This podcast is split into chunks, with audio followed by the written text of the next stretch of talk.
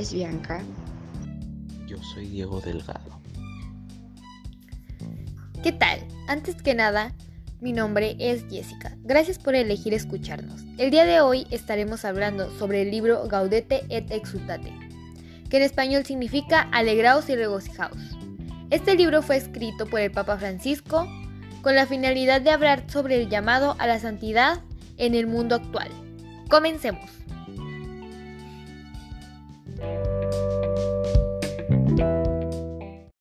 Para comenzar, ¿qué es lo que quiere el Señor de nosotros? Él nos quiere santos y no espera que nos conformemos con una existencia mediocre, aguada o licuada.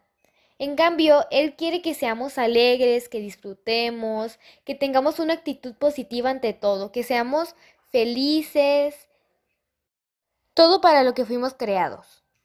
Te preguntarás, ¿cuál es el objetivo de este libro?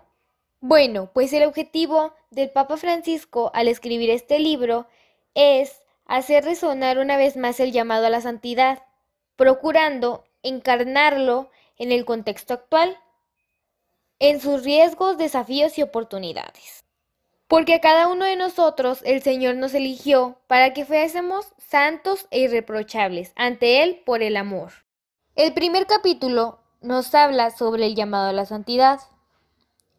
Hablemos sobre que en la carta de los hebreos se mencionan distintos testimonios que nos animan a que corramos con constancia en la carrera que nos toca. ¿Qué quiere decir esto? Que todos y cada uno de nosotros tenemos un camino por recorrer, en el cual pueden haber diferentes obstáculos, pero también nos vamos a encontrar con personas que nos alentarán a seguir caminando. Entre ellos puede estar nuestra propia madre, una abuela u otras personas cercanas. Estas personas pueden actuar como santos en nuestras vidas. Quizás su vida no fue siempre perfecta, pero aún en medio de imperfecciones y caídas siguieron adelante y agradaron al Señor. ¿Cómo es que una persona puede llegar a ser santo? Los santos se caracterizan por las acciones que tuvieron hacia las otras personas, apoyando, hacia el mundo, teniendo acciones reconocidas y apoyadas por Dios. Tus propias virtudes te pueden llevar a ser santo. Poco a poco las vas descubriendo, así sea por ti mismo o con ayuda de demás personas. Te preguntarás, ¿todos podemos llegar a ser santos? ¿O solo ciertas personas? De hecho, todos tenemos el llamado a ser santos. Todos podemos llegar a hacerlo, aunque no seamos reconocidos, con pequeñas o grandes acciones que puedes hacer desde tu vida cotidiana. Un pequeño ejemplo de un santo pueden ser los padres, que crían con tanto amor a sus hijos, en esos hombres que trabajan para llevar el pan a la casa, en los enfermos, las religiosas, ancianas que siguen sonriendo, a pesar de todas las dificultades que pasan. Podríamos decir que la santidad es el rostro más bello de la iglesia, porque en él se expresan muchas virtudes de la persona y también de la iglesia en sí. El ser santo significa que tienes que tomar tu propio camino, tus propias acciones para ayudar a las demás personas. No significa que tienes que copiar lo que hacen los demás santos. Para poder ser un santo tienes que ser original, algo que salga de ti, ¿Por qué? Porque el Señor creó un camino para todos, un camino diferente, un propósito diferente. Para ser santo, no es necesario ser obispo, sacerdote, religiosa o religioso. Muchas veces tenemos la tentación de pensar que la santidad está reservada solo a quienes tienen la posibilidad de tomar distancia de las ocupaciones ordinarias, para dedicar mucho tiempo a la oración. No es así. De hecho, todos estamos llamados a ser santos, viviendo con amor y ofreciendo el propio testimonio en las ocupaciones de cada día. La santidad a la que el Señor te llama irá creciendo con pequeños gestos. Por ejemplo, una señora va al mercado a hacer las compras, encuentra a su vecina y comienza a hablar. Y vienen las críticas. Pero esta mujer dice en su interior, no, no hablaré mal de nadie. Este es el paso en la santidad. Tal vez sea pequeño, pero es algo significativo para el Señor. El que tú intentes ser mejor cada día y que compartas tu santidad con demás personas. Hablemos un poco sobre el papel que juegan las mujeres en la santidad. Ellas son un papel muy importante en la santidad. Muchas mujeres son reconocidas por sus acciones, como provocar nuevos dinamismos espirituales e imponer reformas nuevas en la Iglesia. Cada uno a su modo han sostenido y transformado familias y comunidades con la potencia de su testimonio. Esto debería entusiasmar y alentar a cada uno para darlo todo, para crecer hacia ese proyecto único e irrepetible que Dios ha querido para él desde toda la eternidad. Pudimos resumir todo esto en que Dios quiere que sigamos un camino que Él nos propone para la santidad, para llegar a ser santos. Tal vez sin ser reconocidos, pero sabiendo que ayudamos a muchas personas. E hicimos muchas acciones, muy buenas. La santidad hay que modelarla al tiempo en el que vives, porque siempre se está viviendo algo diferente, no siempre se vive lo mismo. Entonces hay que modelar la santidad hacia el tiempo en el que vivimos. Y con esto espero que comprendas que siempre se puede llegar a ser santo y no es limitado. Con esto damos fin al primer capítulo. Muchas gracias por escucharme.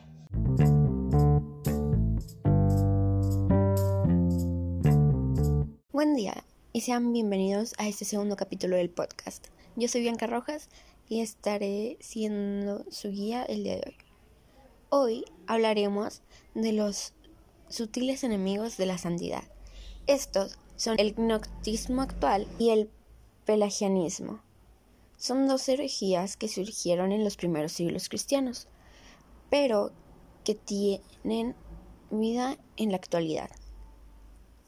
El gnoctismo se basa en experimentar solo ciertas experiencias o razonamientos que supuestamente reconfortan e iluminan, pero objeto que las experimenta queda clausurado en la eminencia de su propia razón o también de sus sentimientos.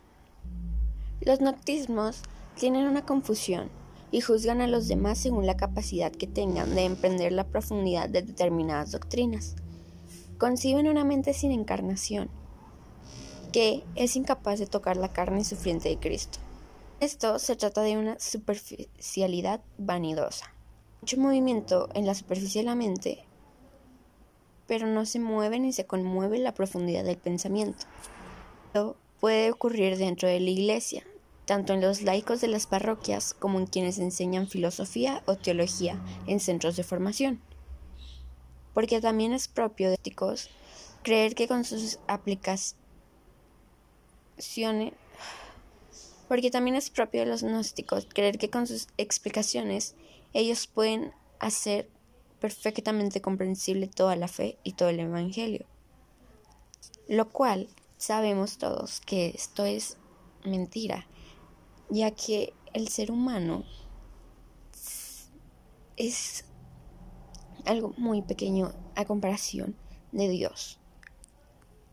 El noctismo es una de las peores ideologías ya que exalta el conocimiento o una determinada experiencia y que considera que su propia visión de la realidad es perfección. Esta ideología se alimenta de sí misma y se enseguece aún más. A veces se vuelve especialmente cuando se disfraza de una espiritualidad desencarnada.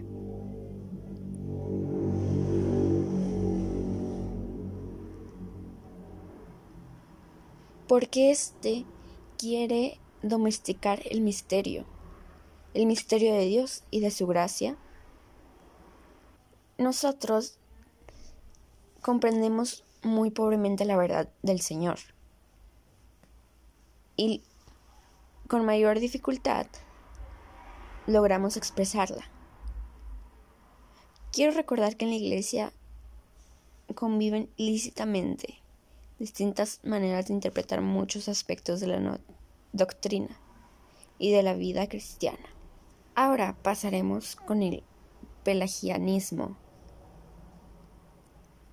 que viene del noctismo, que también está presente en la actualidad.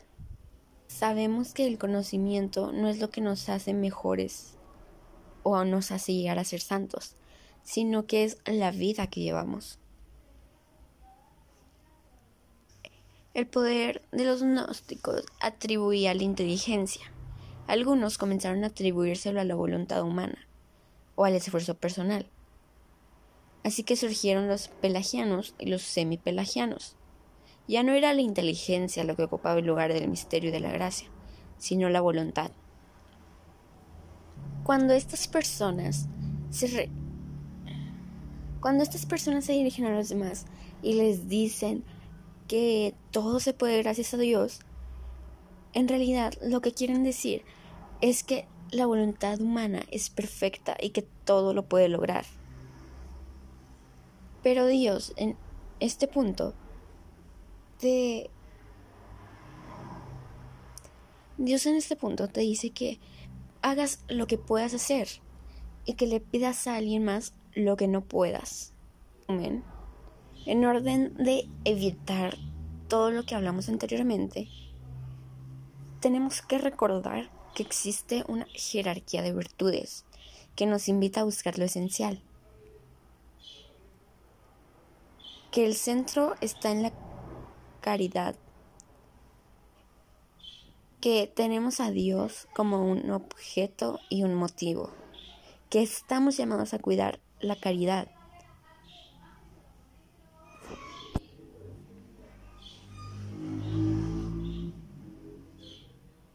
Y que el Señor Jesús nos entrega dos rostros, el del Padre y del hermano. No nos entrega dos preceptos fijos. Nos entrega dos rostros. O, mejor dicho, solo uno, el de Dios. Porque en cada uno de nosotros, por más... Porque en cada uno de nosotros, por más frágiles o indefensos, estamos en presencia de la imagen de Dios.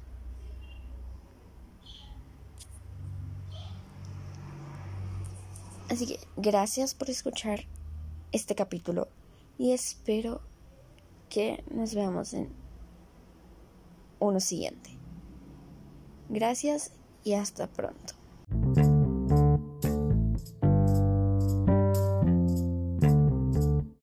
A continuación les hablaré un poco sobre el capítulo 3, a la luz del Maestro.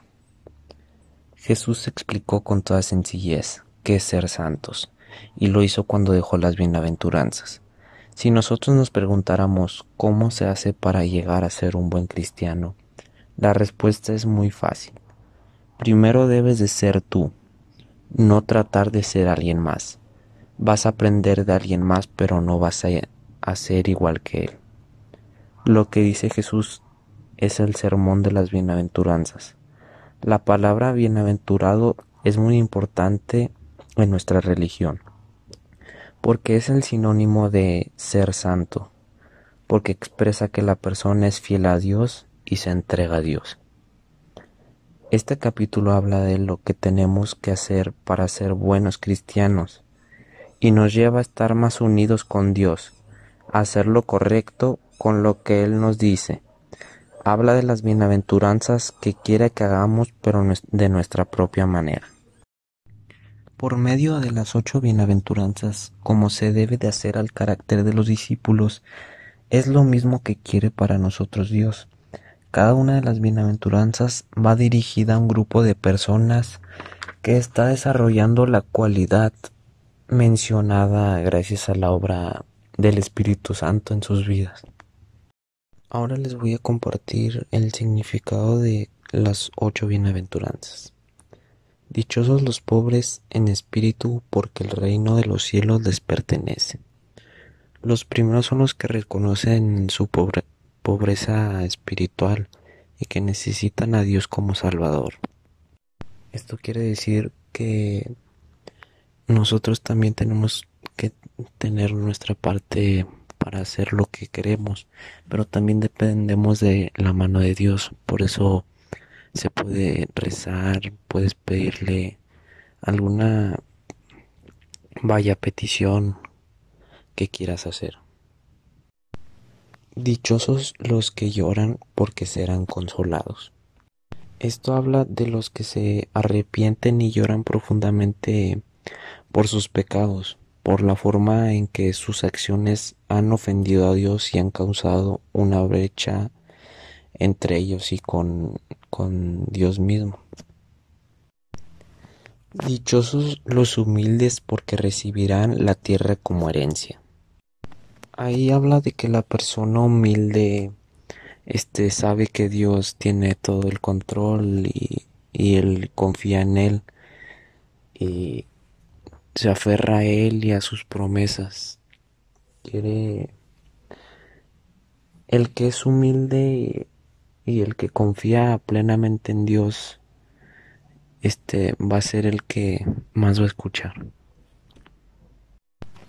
Dichosos los que tienen hambre y sed de justicia porque serán saciados.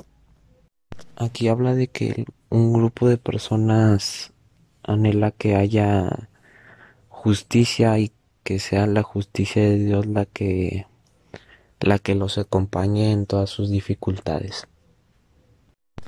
Dichosos los compasivos porque serán tratados con compasión. Aquí habla de que el que muestre compasión hacia otra persona recibirá también compasión cuando la necesite. O sea, tú tienes que hacer algo por alguien para que en verdad tú puedas recibir algo a cambio o, o puedas recibir el mismo apoyo que tú diste hacia otra persona o con un simplemente gracias. Dichosos los de corazón limpio, porque ellos verán a Dios. Esta habla de tener un corazón limpio es lo que es tener un, un, corazón que se inclina hacia las cosas que agradan a Dios. Quien tiene un corazón limpio busca la santidad y no deja contaminar por sentimientos o actitudes que entristezcan a Dios. Dichosos los que trabajan por la paz, porque serán llamados hijos de Dios. Esta bienaventuranza es para los que trabajan activamente a favor de la paz. No se refiere a los que viven en paz, son los que pueden vivir en paz porque se mantienen aislados de los demás y no se meten en la vida de nadie. Ellos colaboran con con los demás para que ellos también tengan paz. El último es el, el de dichosos los perseguidos por causa de la justicia, porque el reino de los cielos les pertenece. Son bienaventurados los que son perseguidos porque eh, actúan a favor de la justicia. Estas son las personas que no se quedan calladas cuando ven que se maltrata a un indefenso. Son las que levantan su voz y actúan a favor de los derechos de los que no se pueden defender. Esto sería todo por mi parte. Muchas gracias por escucharnos y espero que les agrade este podcast.